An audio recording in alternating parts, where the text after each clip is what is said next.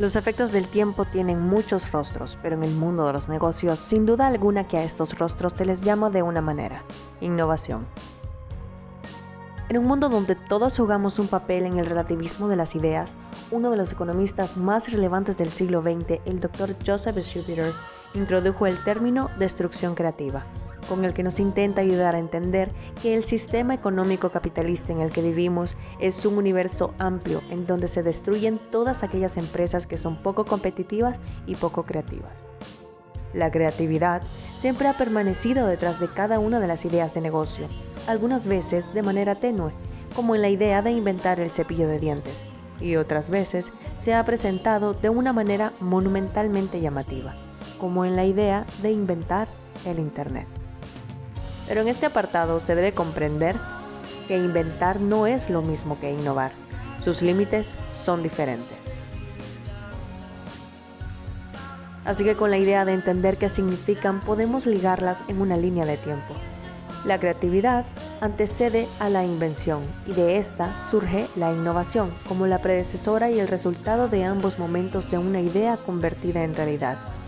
Esta innovación tiene muchos tipos y aunque de manera general se hablan sobre cuatro tipos de innovación, como ser la innovación de procesos, la innovación de productos, la innovación en marketing y la innovación organizacional, el Dr. Schumpeter propone cinco.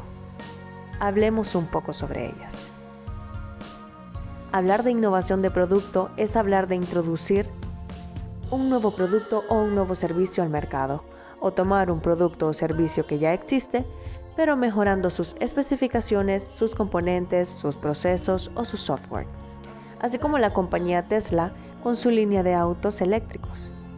La innovación de procesos se refiere a crear nuevos procesos en el área de fabricación, logística y distribución.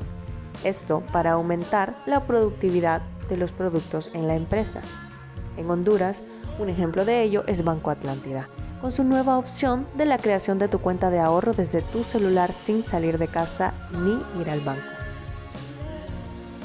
Cuando se habla de la innovación de mercados, se trata sobre las nuevas formas creadas para entrar a un mercado, donde Amazon actúa como un ejemplo de este, con su nuevo programa Influencer, el cual es una plataforma personalizable especial para capitalizar los productos de los influencers de YouTube, Twitter e Instagram.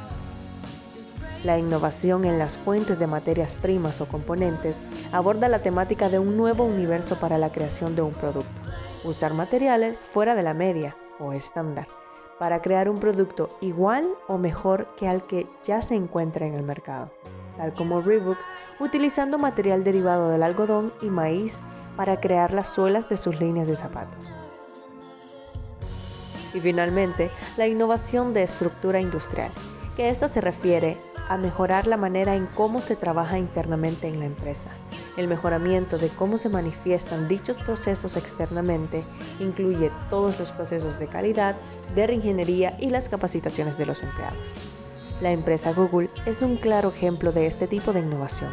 Es conocida por sus curiosos horarios de trabajo y espacios de trabajo sin restricciones de vestimenta o presentación y sobre todo llama la atención el alto rendimiento que sus empleados y empresa presentan aún con los lineamientos de trabajo totalmente diferentes a los de otras empresas o compañías exitosas. Se dice que los seres humanos nos convertimos en una versión más innovadora de nosotros mismos cuando nos sentimos amenazados. Pero en una ocasión, uno de los líderes tecnológicos mundiales, el señor Jobs, dijo que la innovación es la que distingue a los líderes de los seguidores.